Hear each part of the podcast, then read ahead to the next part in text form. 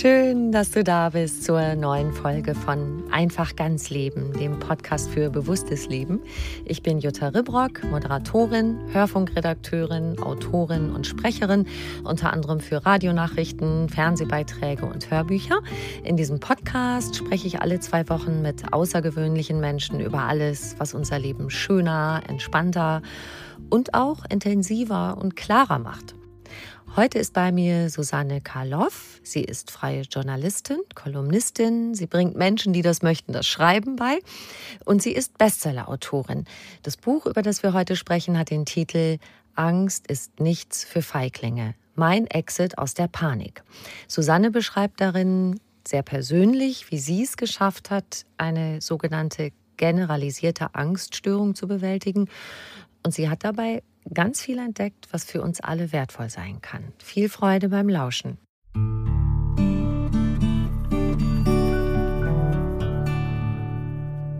Liebe Susanne, herzlich willkommen. Dankeschön. Ich freue mich, dass ich äh, eingeladen bin.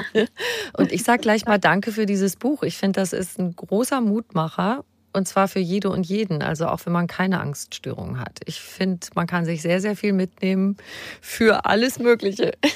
Das ist schön, das freut mich. Du hast sehr, sehr persönlich geschrieben. Und übrigens auch mit so viel Wortwitz, dass ich oft auch mal lachen musste. Ja, Gott sei Dank. ja.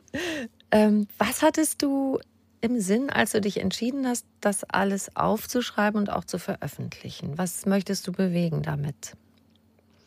Ähm, ich habe ja schon, wie es im Buch auch beschrieben wird, lange damit zu tun. Also seit ich zwölf oder dreizehn bin, hatte ich ähm, Angst und Angststörungen, wobei man das Wort damals noch nicht benutzt hat oder kannte. Es hieß immer nur, hat sie das wieder? Ähm, also selbst das Wort Angst war schon, hat schon Angst mm. gemacht. Und ähm, ich habe vielleicht vor zehn Jahren ungefähr das letzte Mal so eine richtige Panikattacke gehabt. Und da war ich ja schon äh, ja, über 40. Und dann hat es hatte sich danach, aber es hat sich irgendwas verändert und ich kann sagen eben, dass ich das heute oder schon zehn Jahre nicht mehr habe und ich hätte es auch nicht schreiben können, dieses Buch, während ich selbst noch diese große Angst hatte oder diese Panikattacken, die ja aus heiterem Himmel auftauchen können. Das heißt nicht, dass ich das äh, heute vielleicht nie wiederkriege, wobei ich es mir gar nicht mehr vorstellen kann, dass ich das äh, äh, nochmal bekomme sicher auch, weil ich das Buch geschrieben habe und das für mich auch wichtig war, das alles nochmal einzuordnen, zu verstehen und auch anderen Leuten äh, damit ja Mut zu machen, weil ich, jemand, der das selbst mal hatte, der kann da mitreden und andere können da eigentlich nicht so mitreden, die das nie hatten. Hm. Ich wollte das aber erst ja, so ein bisschen wie äh, währenddessen wäre ich selbst viel zu äh, fragil gewesen, um darüber zu schreiben und es hätte ja auch keinen Sinn gemacht. Also ich wollte ja nicht sagen, oh, es ist alles so schrecklich, sondern ich wollte ja schon etwas hinter mich gebracht haben und zurückschauen und sagen, ah, okay, vielleicht ist es, kann man es anders betrachten, vielleicht hilft das oder das hat mir geholfen. Und ich schreibe ja keine klassischen Ratgeber, aber ich teile meine Erfahrungen, was ich erlebt habe und das hilft scheinbar vielen Menschen. Das jedenfalls habe ich so zurückgemeldet bekommen. Ja. Ich glaube, das übersteigt tatsächlich die Vorstellungskraft der meisten Menschen, wie sich das anfühlt. Also mhm. jeder hat mal Schiss, jeder hat mal Angst vor was, aber das ist einfach sowas von Lichtjahre entfernt von dieser Art von Panikattacken, wie du sie kennst. Kannst du uns das beschreiben? Was, was ist das Außerordentliche an einer Angststörung? Also was ist so wie nichts anderes auf der Welt? Wie sich das anfühlt? Mhm. Ähm, für mich ist es für jeden anders. Das ist schwer zu sagen, aber es gibt schon Dinge, die sehr, sehr ähnlich sind. Und das ist die absolute Sicherheit in dem Moment, dass man quasi tot umfällt. Mhm. Daran besteht auch kein Zweifel in dem Moment. Und das aber ohne organische Krankheit. So, das ist jetzt ähm, häufig in schönen Situationen. Ich, ich beschreibe ja auch, dass ich in Griechenland eben auf einer Liege liege am ersten Ferientag und aus dem Nichts hm, hat sich dann halt ja, wie das Bild so weggezogen vor meinem Auge. Und das hat mich so verunsichert. Oder wenn mir zum Beispiel, wenn es sehr heiß war oder es war wie diese Szene in New York, es waren irgendwie 40 Grad und dann beobachtet man sich und dann schlägt das Herz vielleicht schneller und diese Angst um die körperliche Versehrtheit oder Unversehrtheit, mhm. die hat dann zur Folge, dass Dinge ähm, ja, ähm, erhöhter Puls, Herzfrequenz, äh, Schwitzen, äh, dann denkt man, man kann nicht mehr atmen. Dann gibt es die sind klassische Symptome, Gangunsicherheit, das fühlt sich so an, öh, ich kann nicht mehr laufen. Wenn man das wiederum dann so empfindet, dann kommt ja erst recht Angst, was ist mit mir los, warum kann ich nicht laufen oder denke nicht laufen zu können. Und das ist innerhalb von Sekunden. Und das kann auch aus dem Heiteren wirklich, es gibt ja auch ein Buch zum Beispiel, die, das hat, hatte ich auch gelesen, dann, als ich mich damit beschäftigt habe, vor vielen Jahren und dachte, ich muss doch irgendwie doch Hilfe geben und bin dann in den Buchladen und dann gab es eben Bücher über Panikattacken und eins heißt ja auch die Angst aus heiterem Himmel. Mhm. Und das stimmt, es ist aus heiterem Himmel und dass der Himmel gar nicht so heiter ist, wie man annimmt oder wie er aussieht, das ist der Weg dann, nämlich anzugucken, okay, es sieht alles so gut aus, wieso geht es dir jetzt so schlecht, aber darunter liegen ja viele Dinge, die nicht so heiter sind, die man vielleicht viele Jahre verdrängt hat oder ja, äh, irgendwo anders geparkt hat in der Zwischenzeit. Und die kommen meiner Meinung nach irgendwann fliegen die einem um die Ohren. Ja. Die Sachen, die man unter den Teppich kehrt. Und ja, und sich die anzugucken, das ist, glaube ich, der Prozess und der Weg. Und der ist manchmal sehr ähm, anstrengend, lange. Und den bin ich gegangen und den beschreibe ich in dem Buch. Und das ist, glaube ich, der, der Menschen, die, die, die sich sehr davon fühlen sich sehr davon angesprochen oder verstanden, wenn sie das auch haben, weil sie denken, und das dachte ich ja auch immer, bin der einzige Mensch, der das hat. Und dann ist da noch so viel Scham dabei. Weil man ja. denkt, das hat ja sonst niemand. Nur ich bin ja so eine Mimose. Nur ich kann ja nicht einfach über die Straße gehen, ohne Angst zu haben. Oder nur ich werde ja im Urlaub plötzlich, äh, kann ich mehr laufen. Alle anderen können doch äh, fröhlich irgendwie Uso trinken. Was ist mit mir los? Und dann erzählt man es nicht, weil man sich schämt. Und jetzt ist es ja bei in vielen Bereichen im Leben so, wenn man dann einen Erfahrungsbericht liest oder Dinge teilt und mitbekommt, es geht anderen auch so, fühlt man sich schon mal nicht wie so der einzige schräge Vogel. Und das hilft. Ja, es ist sehr heilsam und sehr schön. Ja. ja. Ja, ich bin da total bei dir. Oft hilft es ja schon, wenn man eine Sache bezeichnen kann. Ja es gibt ja, gibt ja Phänomene und gab Phänomene, für die es keine, keine Namen gab, keine Phänomene, die nicht beschreibbar waren. Und sobald man etwas hat, dass man einen Namen dafür hat, dass man es beschreiben kann und bestmöglich eben auch noch teilen kann mit jemandem, ist ja schon ein Riesenschritt, sich nicht allein zu fühlen. Ne? Ja. Du hast ja immer total souverän Sachen gemacht, da würden andere sich in die Hosen machen. Also im Fernsehen auftreten, auf Bühnen lesen, vor einer Gruppe von Menschen sprechen, Interviews mit großen Stars führen. Und dann kommt es einem so kurios vor, dass also bei Dingen, die eigentlich eher banal erscheinen, dass dich das komplett aus dem Tritt bringen konnte. Also diese Diskrepanz ist auch so von außen betrachtet erstaunlich.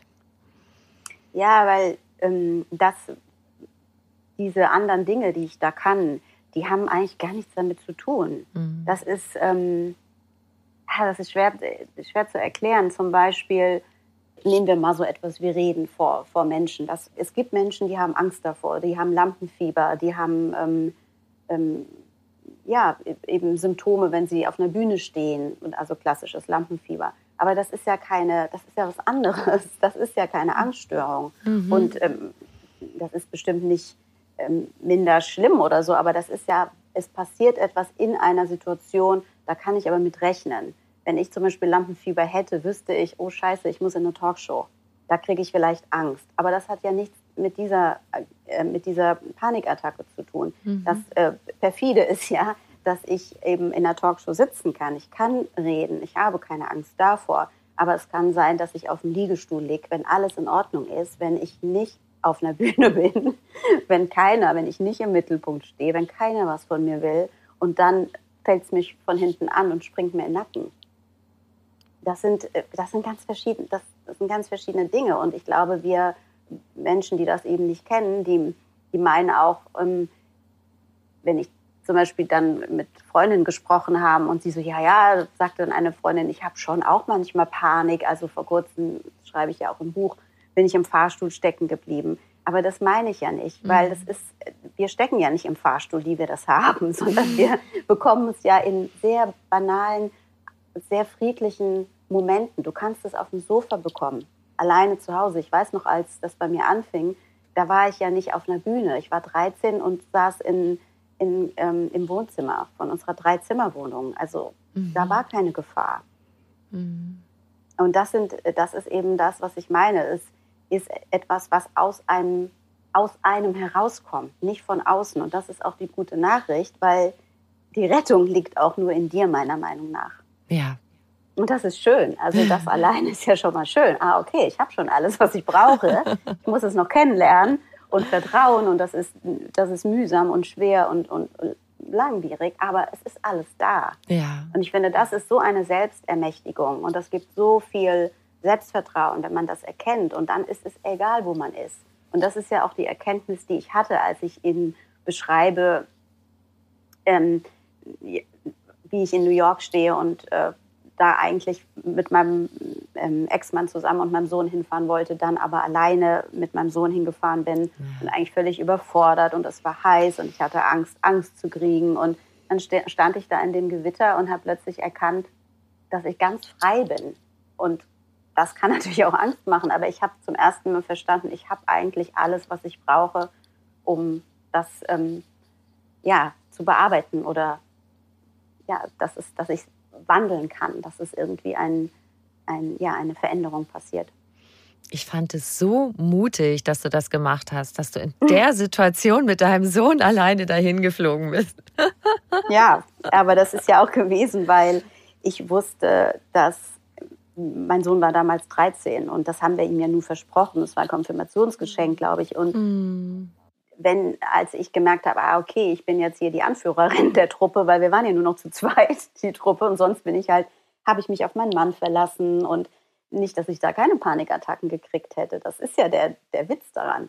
Selbst als ich also mich gedrückt habe vor der Verantwortung und mich quasi versteckt habe hinter dem, ach, der Mann wird es schon richten, wie in so einem 50er-Jahre-Film, ich laufe hinterher, habe ich ja auch Panik gekriegt. Mhm. Ich habe ja erst das, und das ist ja das Interessante daran, ich habe ja erst die Panikattacken überwunden, als ich verstanden habe, dass ich viel stärker bin, als ich angenommen habe, mein Leben lang. Und das war der Moment, als ich eben da beim Gewitter in New York stand, ohne meinen Mann und ähm, ja, ohne Vater, Mutter und sonst was, was man noch ähm, hat. Ja. Das finde ich so spannend. Also im Grunde in dem Moment, wo du dieses, ach ja, im Zweifel ist der ja da, um sich um alles zu kümmern. Ja, genau. Wo das weg war. Das habe ich nämlich auch gedacht ähm, beim Lesen. Also du sagst ja so schön, du bist selbst der schönste Beweis, mhm. wie man innere Sicherheit mit viel Geduld und Selbststudium lernen und haltbar machen kann. Das Haltbarmachen mhm. gefällt mir auch gut. ich vergesse immer, was ich schreibe, deswegen weiß ich manchmal gar nicht, welche Sätze von mir sind, wenn ich. Genau deshalb zitiere ich dich jetzt ab und zu da an so einer Stelle, die, die, mir gut gefallen hat. Und da dachte ich so, aha, wie war denn das? Was waren deine ersten Schritte? Weißt du, hast du irgendwann gedacht, so, ich muss irgendwie den Schalter umlegen? Und ich glaube, das hatte mit der Trennung von deinem Mann zu tun, oder? Ja, also das ist auch, deswegen bin ich nach wie vor auch noch sehr dankbar für diese Trennung, obwohl es mir den Boden unter den Füßen weggezogen hat. Weil es mir aber den Boden unter den Füßen weggezogen hat, wahrscheinlich nicht das erste Mal in meinem Leben, aber äh, ist etwas äh, ähm, nochmal aufgekommen, was eben viele Jahre davor, als ich Kind war, Trennung der Eltern und so schon mal war. Ich kannte das, ich kannte diese Panik, die es damals ausgelöst hat, als ich ein Kind war bei der Trennung. Da fingen die Panikattacken an. Und so viele Jahre später, als ich dann eben eine erwachsene Frau war und immer noch sporadisch immer Panikattacken hatte und man nie wusste, wann komm, kommt es, sei es eben in diesem Griechenlandurlaub und in dieser Ehe ja öfter und in meinem Leben, ähm, kam dann die Trennung für mich aus, auch aus heiterem Himmel, auch witzig. Natürlich war auch da der Himmel nicht so heiter. Und mhm. ähm, dann hat es den Boden mir nochmal weggezogen. Und das hat mich in so eine Panik versetzt. Ähm, und das war der Moment, als ich angefangen habe, äh,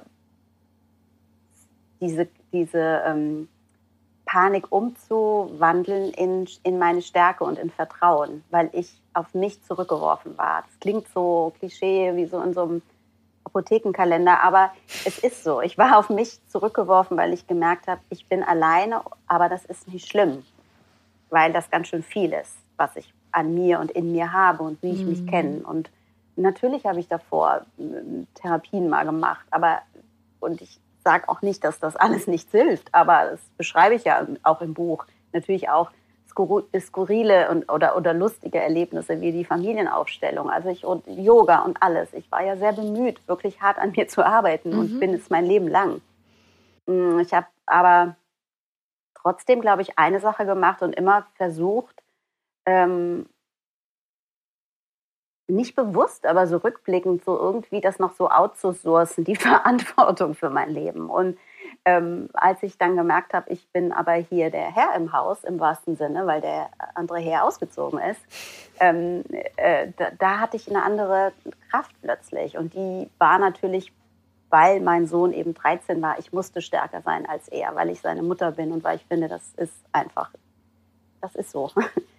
ja. ich machen. Ich wollte nicht die Mutter sein, die sagt, ich habe so Panik und was machen wir denn jetzt? Wir können jetzt nicht fahren. Also mhm. ich bin sehr ehrlich mit ihm immer gewesen. Ich finde auch, also ich kann über meine Gefühle mit ihm reden und zeigen. Ich muss da nicht irgendwie besonders äh, irgendwas äh, spielen, nur weil er als Kind war. Aber ich finde schon so eine Souveränität als Eltern oder als Mutter, ähm, ja, das finde ich wichtig. Und ich wollte nicht New York absagen, nur weil mein ähm, Ex-Mann nicht mitgekommen ist. Ja. Und das war super. Deswegen bin ich sehr, sehr ähm, froh, wie das alles kam. Nach dieser Zäsur, also die Trennung, die New York-Reise und wie du da mit diesen Gedanken gestanden hast, die du eben geschildert hast, gab es danach trotzdem sowas wie erste Schritte, sag ich mal, wo du sagst, okay, ich will jetzt ein paar Sachen ausprobieren, ähm, die mir helfen könnten, das zu stabilisieren? Das war nicht so bewusst, weil das ist in dem Prozess, wenn, wenn, sag ich mal, ich hatte in New York ja eine Panikattacke noch. Mhm. Also auf der Fifth Avenue mit meinem Sohn an, an der Hand quasi, mit 13 nicht mehr, aber ja. Ähm, aber ich habe das nicht laut gesagt, ich habe das mit mir abgemacht und in dem da durchgehen habe ich plötzlich gemerkt, wie viel Kraft ich habe. Und dann kam ich nicht heim und dachte, oh, das war es jetzt super, sondern ich habe es ja noch weiter ähm, skeptisch beobachtet. Was war das denn jetzt? Was, was macht es mit mir? Und dann vergingen ja noch viele Jahre, in denen ich eben ja, äh, weiter mich kennengelernt habe oder mich weiter stabilisiert habe. Ich habe noch mehr Yoga gemacht. Ich habe vor allen Dingen eine andere Art von Yoga noch ähm, angefangen, Kundalini-Yoga. Und ich glaube schon, dass das ein sehr großer ähm, Anteil war auch an dieser Heilung. Mhm. Es gibt auch eine, eine Übung in meinem Buch, eine Kundalini-Übung, eine sehr einfache, die drei Minuten geht. Und wenn es eine einzige Sache gäbe, die ich jemandem empfehlen würde, der Angst hat, oder ja, jetzt reden wir ja heute über Angst, es wird noch gegen andere Sachen, dann wäre es diese Übung. Und vielleicht noch mein Buch, okay, aber. Ja, sowieso. sowieso. Aber so, das ist die eine Übung und das äh, heißt Fists of Anger. Und das sind drei Minuten. Ich mache es heute noch, wenn ich merke, es ist eine Zeit. Ähm, und das, ist ja das hat mich auch total geflasht. Bitte, äh, bitte beschreib uns die ein bisschen. Also Fist of Anger heißt ähm, Fäuste des Zorns, kann man sagen. Aber Zorn ist nicht nur Zorn, sondern es ist vor allen Dingen eben auch Angst und auch äh, Niedergeschlagenheit, also auch bei Depressionen.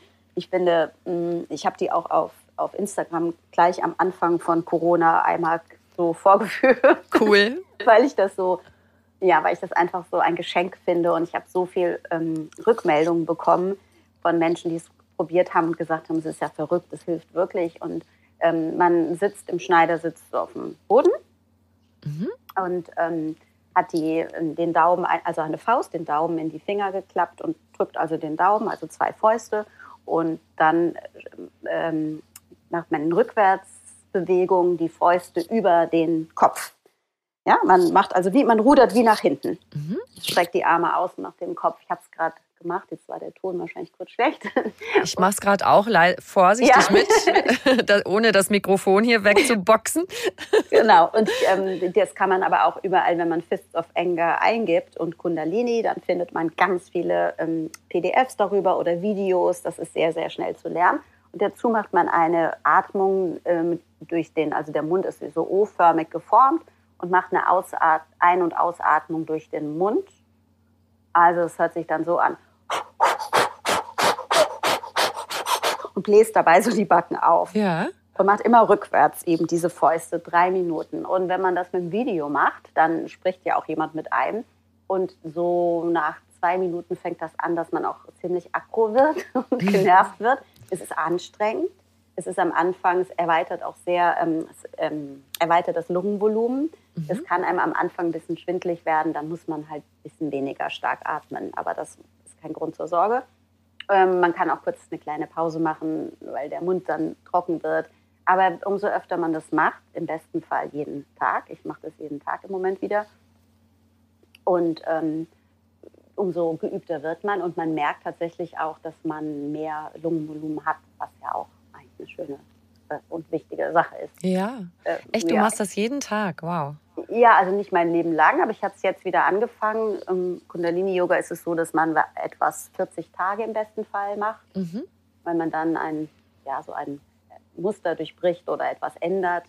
Natürlich kann man es auch sein Leben lang machen, aber ich habe es jetzt lange nicht gemacht und habe gemerkt, dass es mir gut tun würde, wenn ich es jetzt mal wieder mache, weil es ja schon auch viele Sachen gibt, finde ich, in der Welt, die Angst machen oder die mich belasten. Und es ist ja nicht einfach, glaube ich, gerade für alle.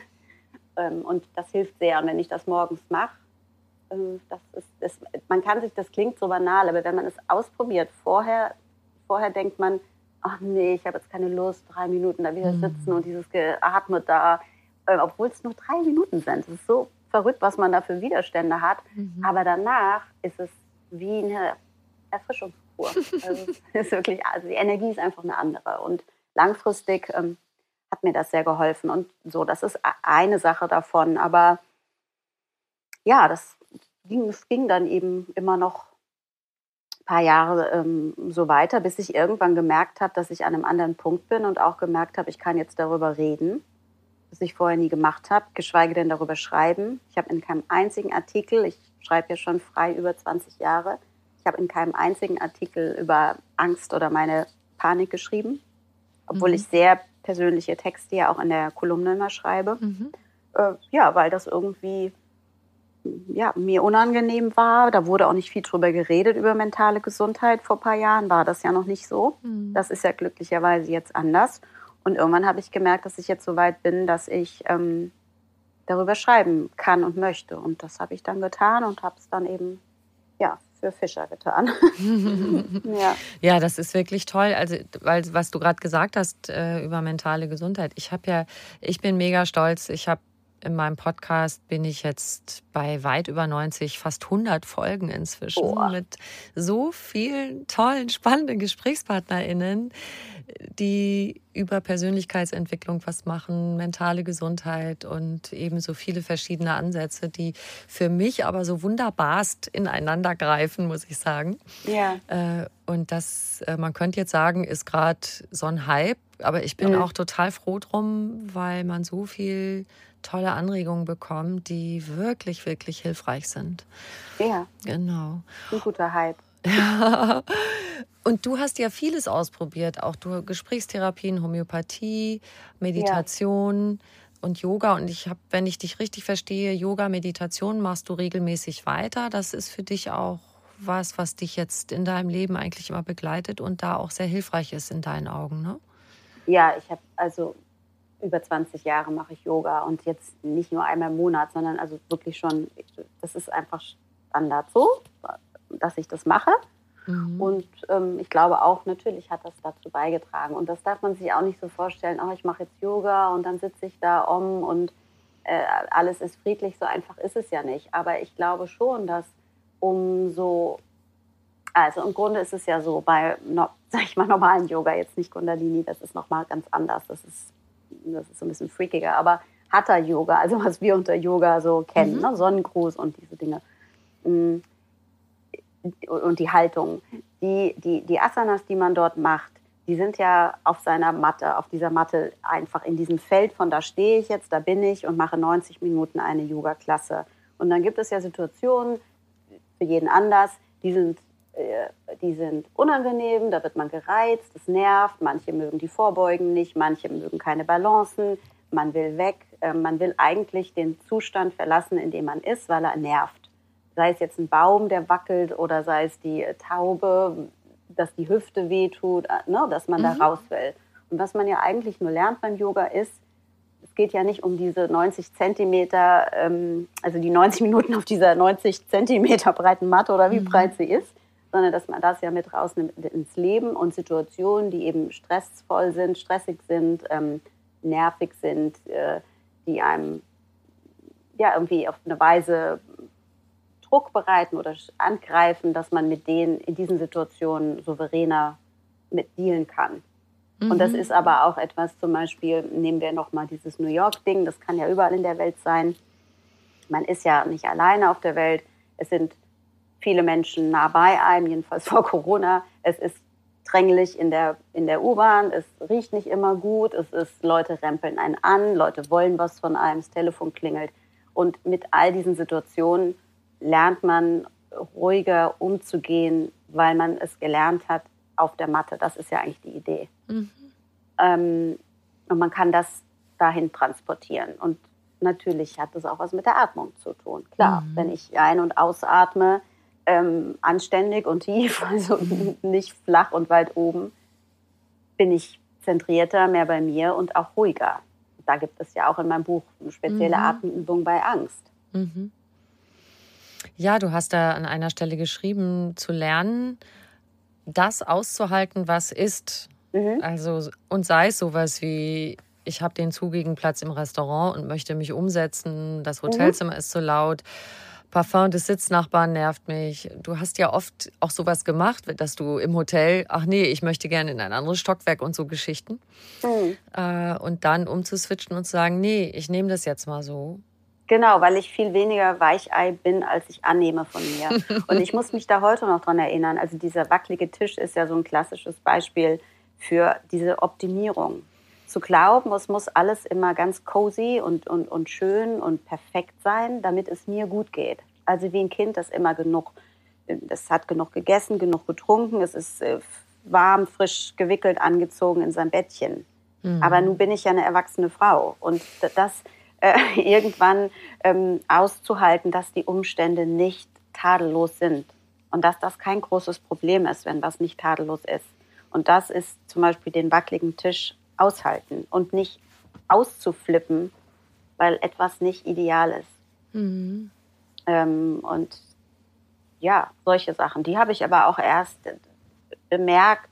Ja, das kommt ja nicht alles auf einmal. Das passiert ja nicht an einem Tag. Oh, jetzt habe ich es verstanden. Das geht ja um um Selbstbeobachtung. Und sonst ist die Selbstbeobachtung ja auch viel bei Panikattacken und Menschen, die das haben, dass es immer sehr um den ja, um diesen unversehrten Zustand geht körperlich. Also ich, das haben viele Menschen, die Panikattacken haben, dass sie sich sehr viel Sorgen um ihren körperlichen Zustand machen. Und ich habe das auch. Ähm, und da gibt es schon Dinge, auf die ich empfehle zu achten. Das weiß jeder selbst am besten oder auf die ich achte. Ich weiß sehr genau, dass ich nicht zu doll Hunger haben sollte, nicht zu doll übermüdet sein sollte. Und wenn ich das bin, dann sorge ich für mich. Mhm. Dann zum Beispiel auch bei einem Langstreckenflug. Ähm, mir ist es halt am liebsten, wenn ich erstmal danach ins Hotelzimmer gehe und eine Nacht schlaf und am anderen Morgen bin ich ausgeruht und stabil. Ich muss jetzt nicht ähm, dauernd mir beweisen, dass ich total robust bin, mhm. um, so, um, um, um mir irgendwie klar, um mir zu beweisen, dass ich äh, keine Angst habe. Ich achte auf mich, aber ich übertreibe es auch nicht. Das finde ich ganz wichtig, weil äh, du, man muss ja nicht alles rumdrehen und sagen, okay, früher hatte ich eine Angststörung, jetzt bin ich Popeye und ja, äh, genau. äh, komme mit allem zurecht. Drei Stunden Schlaf, äh, Langstreckenflug, Nacht durchgetrunken, getanzt, ge, ich weiß nicht was. Ja ähm, sondern richtig gut auf sich achten, ne? dass man ja. ausgeruht ist und zumindest so die Basics schon mal okay sind. Und man muss, äh, ja, total. Und, und eine Sache fällt mir noch auf oder ein, was ich also quasi alles gemacht habe, äh, dass es mir heute so geht, wie es mir geht oder dass die Angst eben, die Panikattacken ausgeblieben sind, ist ganz wichtig, dass ich vor diesem Buch ja ein anderes Buch geschrieben habe. Und das war ein Selbstversuch, kein Alkohol zu trinken. Mhm. Und aus diesem Selbstversuch von einem Jahr, und das Buch ist ja zwei Jahre vor dem erschienen, ähm, und das sind jetzt schon über sechs Jahre, dass ich, auch heute trinke ich kaum Alkohol. Ich wollte nur ein Jahr nicht trinken, aber es sind ja jetzt schon ja, sechs Jahre, fällt mir gerade auf. Mhm. Und ich trinke manchmal, wenn ich Bock zu habe, aber es ist einfach Alkohol. Ähm, ja, das ist das, was man am wenigsten gerne jetzt hören möchte, glaube ich. Weil wenn man Angst hat, trinken ja auch viele Leute. Mhm. Ähm, ja, weil jeder hat halt irgendwie seine Droge, was auch immer es ist, um die Zustände besser auszuhalten. Aber das ist leider halt auch sehr, ähm, bewirkt das Gegenteil. Und das ist auch ein langer Prozess, in dem ich mich sehr, sehr kennengelernt habe. Nicht, weil ich vorher so viel gesoffen habe, sondern weil das wegzulassen etwas ist, was mich sehr zurückgebracht hat zu dem, wo ich herkomme wirklich, wer ich war, bevor ich eben Panikattacken hatte. Und dieses sich selbst kennenlernen, da spielt kein Alkohol trinken eine sehr, sehr große Rolle auch noch. Und zwei, deswegen, ich sehe auch dieses Angstbuch als totale logische Fortsetzung von dem ähm, Nüchternbuch. Du hast dazu was geschrieben, was ich sehr berührend finde. Abhängigkeit hat immer eine Begleiterscheinung. Das Gefühl, etwas zu brauchen zum Leben, was ich selbst nicht besitze. Ja. Bäm. Und das lässt sich ja auf so vieles übertragen auch. Also was besitze ich? Selbstliebe, ähm, Wertschätzung für mich und so weiter. Weil auch danach werden wir ja oft süchtig, dass uns das andere geben. Und ich habe mal irgendwann gedacht, ich kannte das auch mal so. Das war für mich wie diese Wertschätzung für mich, als wäre das so ein Gefäß, was immer von außen aufgefüllt werden muss. Und deshalb ja. dachte ich immer, das muss mir aber wer anders geben. Und da übrigens auch, seitdem ich es beschreiben und bezeichnen kann, ja. ist es gelindert, mhm. weil ich es kapiert habe. Und das hat mich deshalb so berührt, dieses das Gefühl, etwas zu brauchen zum Leben, was ich selbst nicht besitze. Und was für eine Freiheit da drin steckt, oh. wenn man rausfindet, dass man das alles selbst besitzt. Das heißt ja nicht, dass man die anderen nicht mehr möchte oder nicht brauche oder sie nicht gerne im Leben hat. Aber es ist schon eine große Befreiung, wenn man diese Erkenntnis mal gefühlt hat. Total. ja, und dann auch die Entscheidung zu treffen, ich möchte das nicht mehr. Ich mhm. möchte das nicht brauchen, um, weiß ich nicht, irgendeine Lücke zu füllen, ja. irgendwas zuzuschütten. Ja. zuzuschütten passt ja zu Alkohol. Aber man schüttet ja auch mit anderen Sachen zu, genau. Da hat ja jeder seine Dinge, die, die dann helfen und äh, zu konsumieren, irgendwie, dass es sich nicht so leer anfühlt, das mhm. Gefäß. Wenn sich jemand angesprochen fühlt jetzt und plötzlich, sag ich mal, durch das, was wir auch besprechen, das Gefühl hat, aha, das ist anscheinend mit mir los. Mhm. Ähm, so einen Schritt zu machen, wie ich fange jetzt an, zum Beispiel Kundalini-Yoga zu machen oder oder. Oft ist ja auch so eine gewisse Antriebslosigkeit.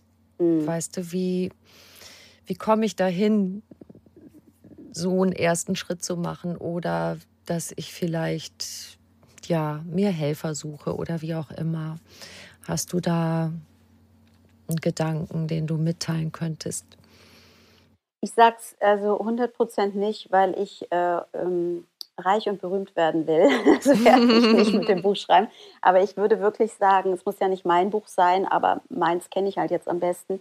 Ich würde es einfach lesen, ohne mir dabei was erstmal vorzunehmen und zu denken. So mhm. einfach lesen um, und ich glaube, dass ganz viele Sachen passieren. Davon abgesehen sind da auch ähm, ja, ein paar Inspirationen drin und Tipps ähm, und, und, auch Übungen. Aber es, es geht, glaube ich, darum, dass jemand da ist, der das erlebt hat und mit gutem Beispiel vorangeht, mhm. wie, es, mhm. wie es enden kann. Und ähm, natürlich gibt es die Möglichkeit, eine Therapie zu machen, zum Arzt zu gehen. Auch das steht ja in dem Buch drin. Man kann sich natürlich Medikamente verschreiben lassen. Das war nicht mein Weg. Ähm, das ist sehr schwer zu sagen für jemand anders. Aber ganz äh, oft ist es ja so, dass Menschen glauben, sie haben, bei Männern sagt man Burnout, weil sich das besser anhört, ist irgendwie salonfähiger. Und Frauen werden ja oft als hysterisch noch nach wie vor beschrieben, wenn mhm. sie irgendwie Angst haben oder Panik oder, oder man sagt, ja, dann trink doch mal ein, dann geht es ja schon besser. Es fängt doch schon bei der Flugangst an. Mhm. Das ist wieder das Pikolöchen, äh, so als Beispiel. Also es wird irgendwie nicht ernst genommen und es gibt kein Wort dafür. Gerade andere Generationen, also noch welche, die älter sind als ich, bei den Jüngeren ist es ja dadurch, dass mentale Gesundheit irgendwie auf dem Tablett liegt und man darüber sprechen kann, mhm. Ganz anders als bei der Generation unserer Mütter zum Beispiel oder unserer Eltern. Deswegen, früher gab es ja nie ein Wort für das, was ich hatte. Meine Eltern haben ja nie gesagt, sie hat Angst oder sie hat Panikattacken oder Angststörungen, sondern hasste das wieder. Und wenn es dann eine Beschreibung gab, dann vielleicht noch, komm, nimm mal ein paar Kreislauftropfen. Dabei hatte ich ja nie was am Kreislauf. Ja. Aber das ist diese Hilflosigkeit, weil wir, wir hatten keinen, wir konnten das Kind nicht beim Namen nennen, weil wir keinen Namen hatten. Mhm. Und ich glaube, die Aufklärungsarbeit oder der erste Schritt, dass es einem besser geht, ist zu erkennen, das, was ich habe, hat einen Namen und das haben andere auch. Und ähm, es gibt auch Wege daraus. Und da, glaube ich, ist ein guter Anfang, sich das Buch mal ganz ähm, unverbindlich, was kostet es denn? Ich weiß es gar nicht. Was kostet denn ein Buch heutzutage? 16 Euro, glaube ich. Die 16 Euro zu investieren, zu lesen und zu gucken, was mit einem passiert. Und das, was ich zurückgemeldet bekommen, ist, ich dachte immer, ich wäre die Einzige, die das mhm. hat. Schreiben mir ganz viele. Mhm. Wie kann es sein, dass du das beschreibst, was ich mein Leben lang dachte, was nur ich habe und ich habe einen an der Marmel? Ja. Mhm. Wie sehr hilft es deiner Meinung nach, die Ursachen zu ergründen? Also bei dir könnte man ja sagen, okay, Trennung der Eltern ist ja total nachvollziehbar, das zieht einem Kind den Boden unter den Füßen weg. Haben wir den Grund also gefunden? Wie sehr hilft es, in die Vergangenheit zu gucken? Das schreibe ich ja auch in dem Buch. Ich glaube, es ist ja individuell. Ich kann es ja nicht sagen für jemand anders. Und ich habe Therapien gemacht. Ich habe alles auf links gedreht. Ich habe noch mal alles durchlebt und äh, ich habe es mir angeguckt. Und irgendwann kam der Moment, wo ich dachte, ich habe keinen Bock mehr. Ich bin jetzt eine erwachsene Frau und das auch schon seit ich 18 bin eigentlich, ja ähm, es ist eine ganz schön lange Zeit. Wie lange will ich denn noch mein Leben, meine sehr begrenzte Lebenszeit, ähm, wir wissen ja nicht, wie lange sie ist, ähm, damit zubringen, Opfer zu sein der Umstände oder einen Finger drauf zu zeigen, wer was eventuell versäumt falsch gemacht hat oder was hätte besser laufen müssen. Kann, ich kann es nicht mehr ändern. Also ähm, zu schauen, was schiefgegangen ist oder was hätte anders sein können oder besser oder wo ich, ja, man bringt Dinge auch mit, glaube ich, wenn man auf die Welt kommt, woher auch immer, aus anderen Leben oder was man glaubt. Aber zu, das, das Hauptding war für mich zu, zu erkennen, stopp, es reicht jetzt. Es ist alles erzählt. Ich habe jetzt hundertmal die Kindheit auf links gedreht und es ist aber auch da der wackelige Tisch auszuhalten. Es ist vielleicht nicht das perfekte Hotelzimmer meiner Kindheit. Mhm. Es wackelt vielleicht hier und da. Vielleicht zieht es auch ein bisschen aber ich werde damit dealen können. Und das heißt nicht, Dinge zu verdrängen, überhaupt nicht, sondern sie anzugucken und auszuhalten. Mhm. Und ähm, auch mit auszuhalten meine ich auch nicht, sich hart zu machen oder ähm, irgendwie robust da durchzukämpfen, eben wie du schon meintest, Popeye-mäßig, sondern mhm. äh, das, ist, das ist, wir sind alle hier und machen irgendwie eine menschliche Erfahrung. Und da gehören Dinge dazu, Leid und Dinge, die schiefgehen und die nicht optimal sind. Und das ging unseren Eltern auch so. Wir haben alle nicht das bekommen wahrscheinlich, was wir gebraucht hätten. Mhm. Aber das ist, das ist das Leben. Und dann gibt es den Moment, wo ich sagen kann, okay, aber das, was ich habe, ist ganz, ganz viel. Nämlich, ich bin hier auf der Welt, ich bin hoffentlich gesund, ich habe ähm, äh, ja, ich habe Erfahrung gesammelt und ich werde mit den Dingen klarkommen. Und ähm, ja, das ist ganz, ganz schwer zu sagen, aber es ist ein Gefühl von ähm, sich selbst zutrauen, das Leben leben zu können. Und ich glaube, irgendwann muss man aufhören, nach hinten zu gucken. Und diesen Zeitpunkt, wann man damit aufhören muss, in der Vergangenheit rumzuwühlen, den kann ja jeder nur selbst wissen. ja. Genau, da du selber nicht mehr weißt, was du geschrieben hast, habe ich ein paar wunderbare Zitate dazu. Das eine ist sehr kurz und bündig. Let shit go. Das wusste ich auch nicht. Ja, ja sehr cool. ja, let shit go. Das passt doch gerade zu dem. Ja. Was ich gesagt habe. und dann ähm, im Grunde dieses, ich kann mich total auf mich selber verlassen, da hinzukommen oder das sich als Ziel zu setzen, da schreibst du ganz wunderbar, ich bin mein eigener Guru, mein eigener Soulmate, mein eigener Heiler, mein eigener Coach und über all dem mein eigener Experte. Mhm. Dieses, ne? Ich kenne mich wirklich gut oder ja. ich gucke mich mal richtig an und gucke nicht mehr weg mhm. und komme mit dieser Person irgendwie klar. Ich habe auch gar nichts gegen, ich habe ja viel ausprobiert und darüber mache ich mich ja selbst auch lustig im Buch. Wie gesagt, Familienaufstellung und damit meine ich nicht, dass Familienaufstellungen doof sind, gar nicht. Aber ich habe sehr, sehr viele, ob es ein Guru ist, ob es eine Heilpraktikerin ist, noch eine Therapeutin, noch eine, was weiß ich, für eine äh, Osteopathie, finde ich auch ganz super, gehe ich auch heute noch hin. Aber wichtig für mich ist, dass all das mir trotzdem von außen kann niemand, niemand wissen, was ich brauche oder was, was ähm, mit mir los ist. Das weiß ich. Und wenn ich anfange, mir das anzugucken und mehr von innen nach außen zu leben als von außen nach innen, hat mir das einfach sehr, sehr viel Kraft gegeben und Mut.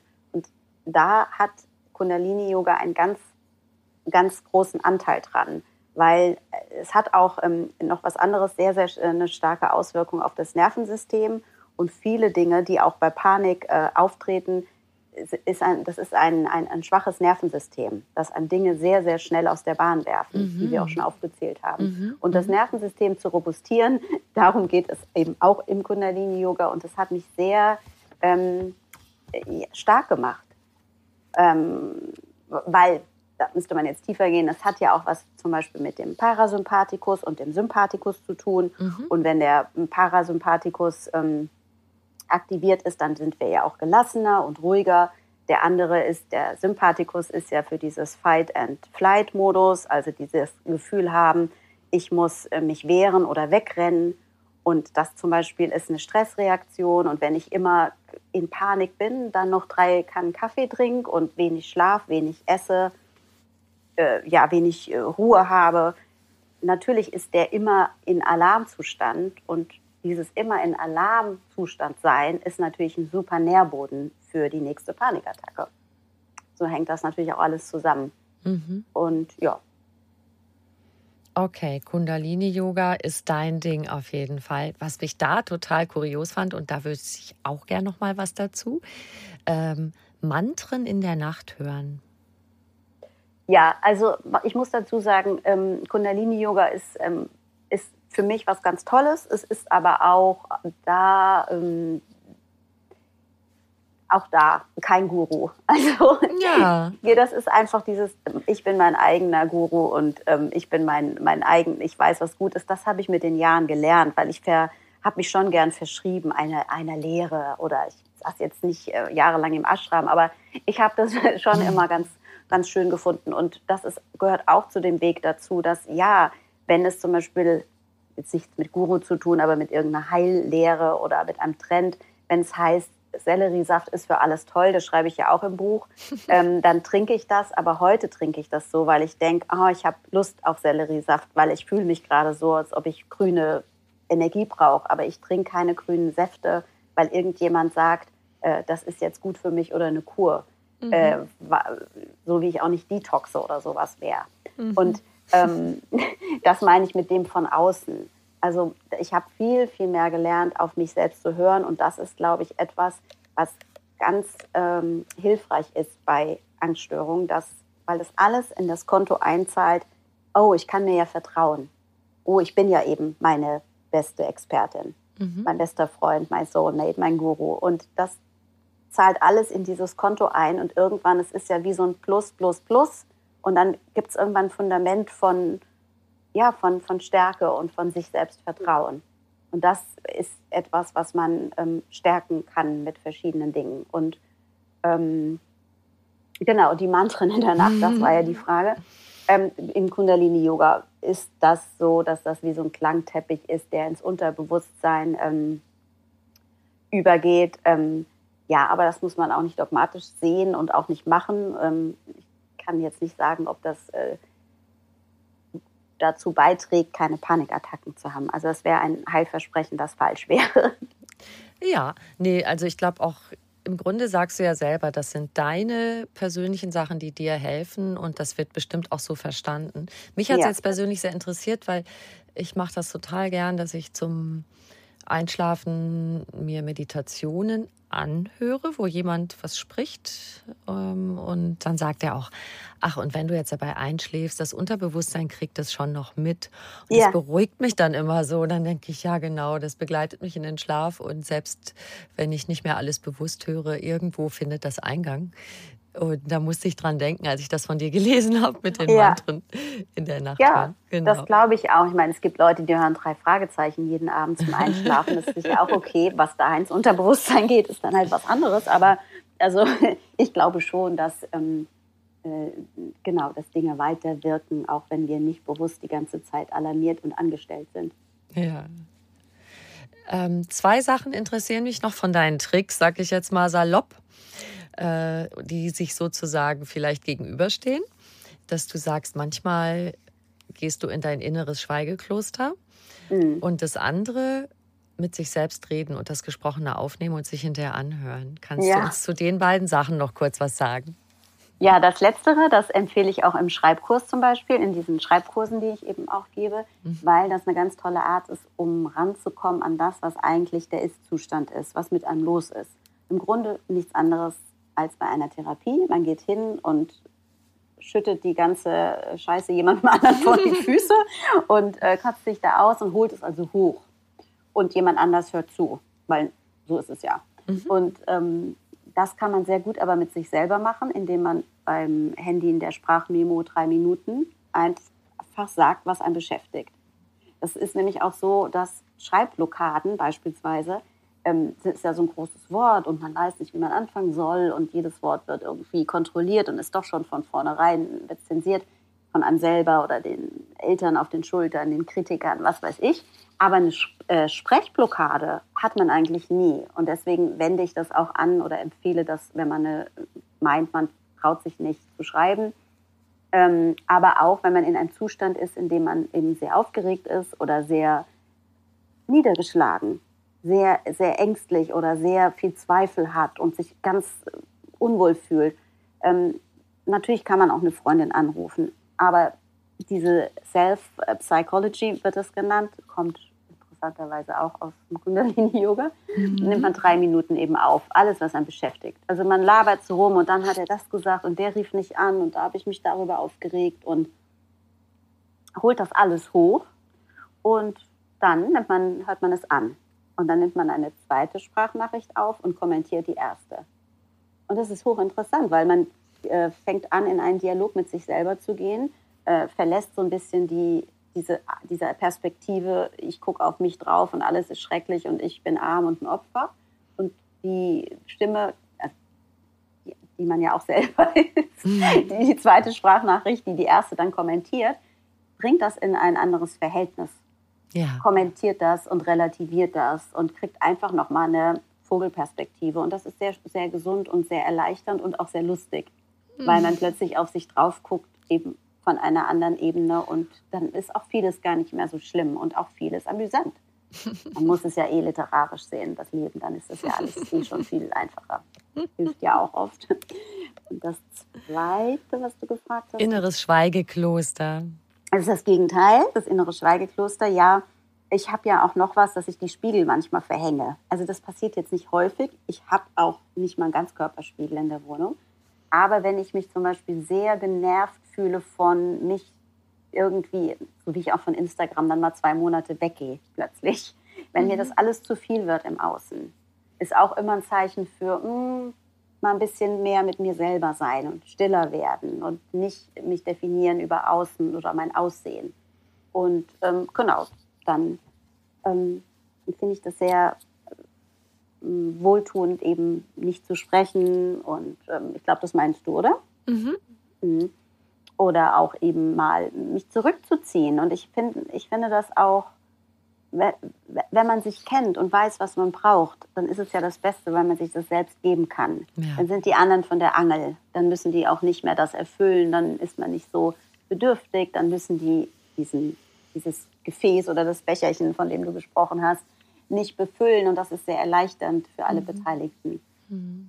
Ja, das sage ich jetzt, aber ich habe auch keine Beziehung. Ich sage auch immer zu meinen Freundinnen, die eine haben, naja, ich habe gut reden, ne? so als Trockenübung. erzähle ich das alles immer so schön. Ähm, ja, ich wäre natürlich auch gerne so, wenn ich mit einem anderen Menschen zusammen wäre, dass ich dann auch so weise bin und ähm, das auch umsetzen kann, dass die von der Angel sind. Ja. Ja, aber okay, warten wir mal ab. Da habe ich so einen Satz im Kopf, also der geht sinngemäß so ungefähr so. Ich entlasse dich aus der Pflicht, mich glücklich machen zu müssen. Ja. Also so, dass man das wirklich bewusst sich den Partner, die Partnerin, auch eine gute Freundin oder wer auch immer, manchmal will, will man das ja auch von den Kindern oder so. Ja, voll. Ähm, dass man die Menschen, die einem nahestehen, daraus entlässt, aus, die, aus dieser ja. Pflicht, finde ich auch das ist schön. Mhm, ja. schreibe ich mir hinter meine Ohren. Eins noch, ähm, also außer der eigenen Angst, wenn man in, in, in, so einer, in so einem Zustand ist, dann begegnet man ja zu einem Überfluss auch häufig noch dem Unverständnis in der Außenwelt. Was wünschst du dir von Außenstehenden, wenn sie mit Menschen mit einer Angststörung in Berührung sind? Dieses nicht so wegwischen und das nicht ernst nehmen.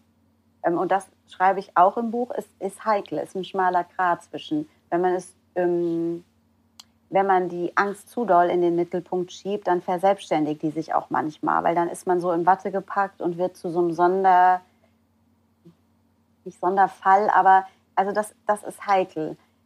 Das ist aber eher, wenn man mit jemandem eng in Beziehung ist, dass man mhm. dann sich so, ähm, sehr vorsichtig sein, wie ich das sage. Das tut man ja nicht bewusst, dass man sich äh, ausruht als Angst. Mhm. Äh, Patientin in dem, ah, da müssen sich alle um mich kümmern. Aber es können schon so Dynamiken entstehen von, dass man sich immer mehr da reinfallen lässt und die einem sehr nahestehen, eigentlich das dann immer auffangen und Rücksicht nehmen. Das halte ich auch sehr, für sehr, sehr schwierig, aber das kann ich jetzt in so einem Satz nicht so gut beschreiben oder, oder, aber das andere Ding ist, das nicht ernst zu nehmen. Und das ist so dieses, ach Quatsch, äh, ähm, äh, ach, du hast ja der klassische Satz, äh, du hast nur viel zu, viel zu viel Zeit, äh, dir Gedanken um dich selbst zu machen. Oh so, ja. Ne? Oder dreh dich nicht so doll um dich selber oder ja, diese Dinge, sondern es so wegwischen. Weil was dann passiert, ist, dass man es nicht mehr mitteilt. Mhm. Weil man auch merkt, dass die anderen damit nicht umgehen können. Man sieht auch die Angst. Ich habe immer die Angst in den Augen der anderen gesehen. Und irgendwann hatte ich Angst, dass die Angst haben.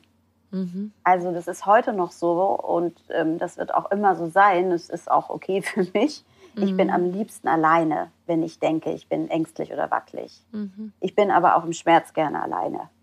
Also ich bin nicht jemand, ich mochte schon bei der Geburt nicht, dass mir jemand mit dem, was heißt jemand, also damals ja mein Mann mit diesem Massageigel da über den Rücken fährt während der Geburt. Also wenn es mir schlecht geht, möchte ich mit mir alleine lieber sein. Da ist ja mhm. jeder anders.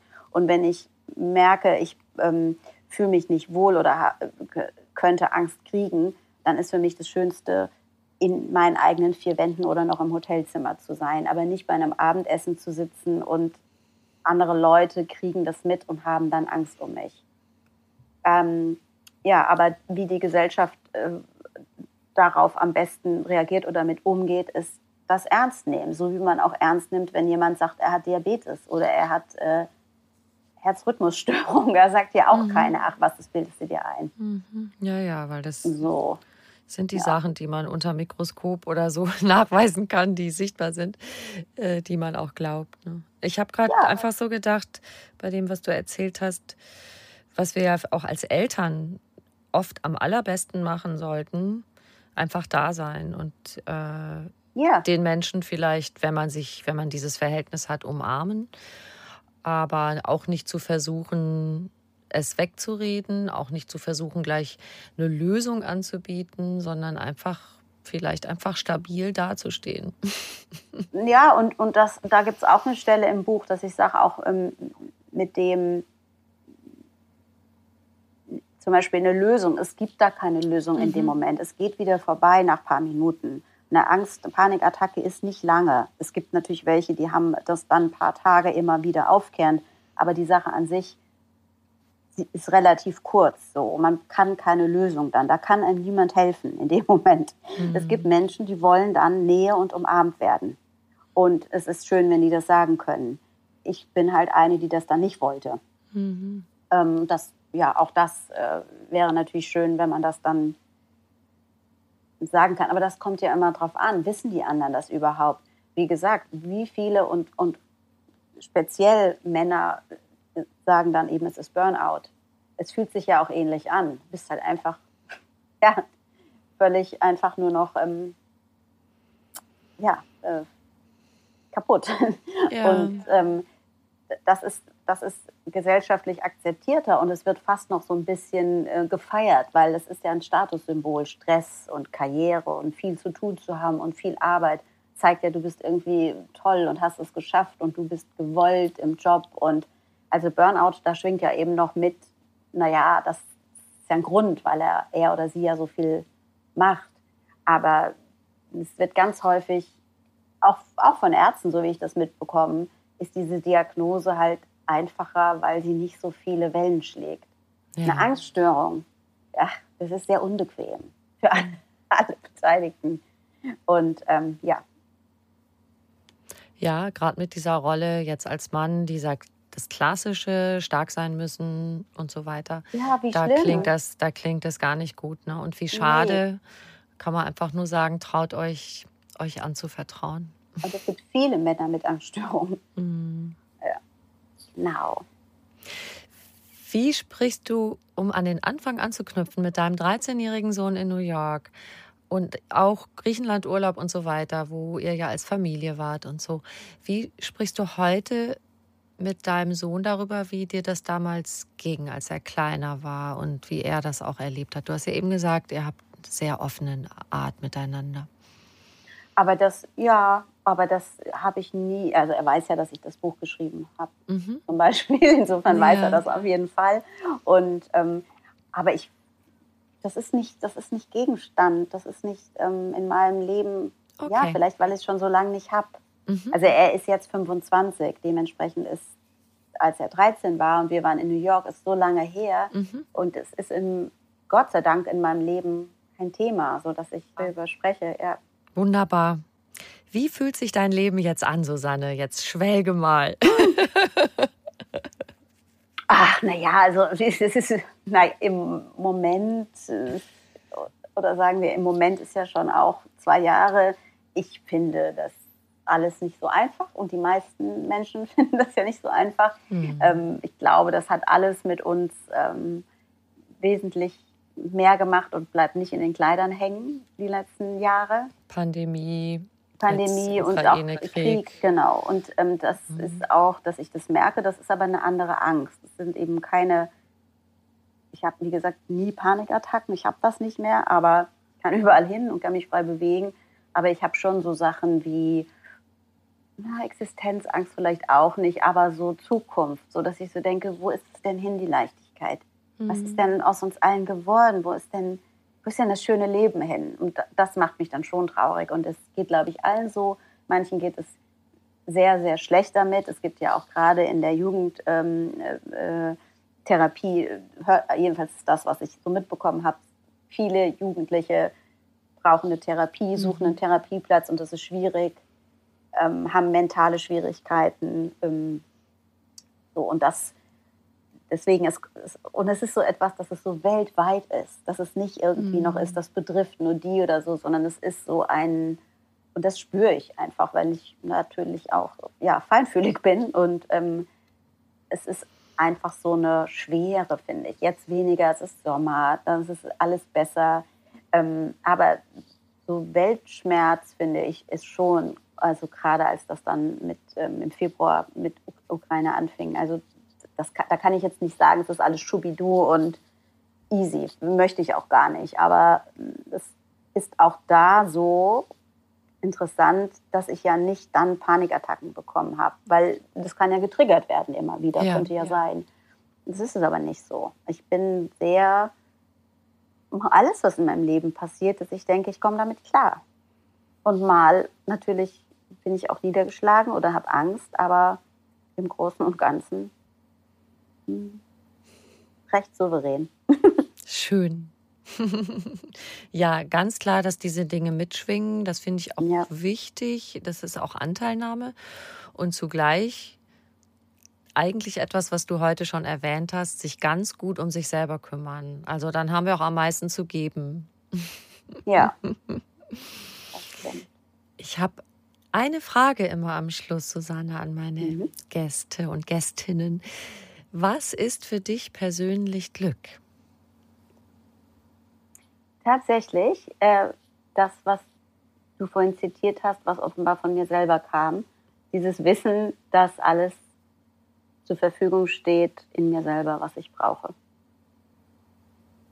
Wunderbar. Diese Freiheit, dieses nicht abhängig sein von äußeren Umständen, nicht von Status, äh, ja, nicht von anderen Menschen.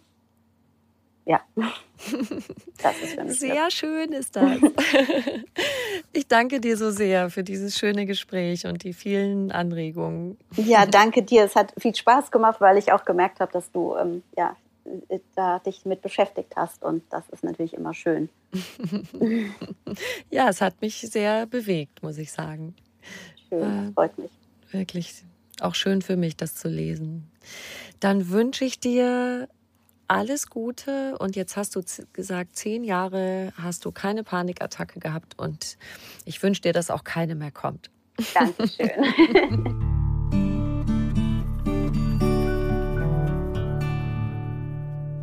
Schön, dass du dabei warst. Ich hoffe, du konntest dir ganz viel mitnehmen aus Susanne Karloffs Geschichte und ihren Anregungen für ein selbstbestimmtes Leben. Wenn du mehr über Susanne erfahren möchtest, schau gern in die Show Notes zu dieser Folge. Da findest du auch den Link zu ihrem Buch. Und wir zwei würden uns riesig freuen, wenn du uns eine kleine Bewertung hinterlässt auf Apple iTunes und auf die fünf Sternchen klickst und bitte ganz gern weitersagen, dass es den Podcast einfach ganz Leben gibt mit ganz viel guten Ideen für mehr Lebensfreude. Wir bei Einfach ganz Leben machen jetzt eine klitzekleine Sommerpause.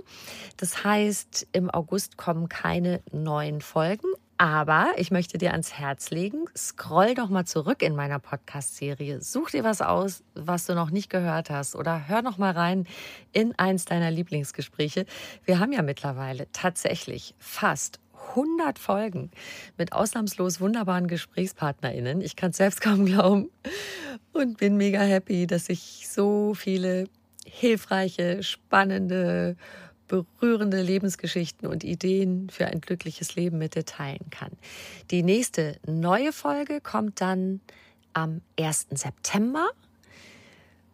Ich freue mich sehr, wenn du dann wieder dabei bist und ich wünsche dir einen wundervollen, sonnigen, erfüllenden, freudvollen Sommer. Bis dahin, deine Jutta.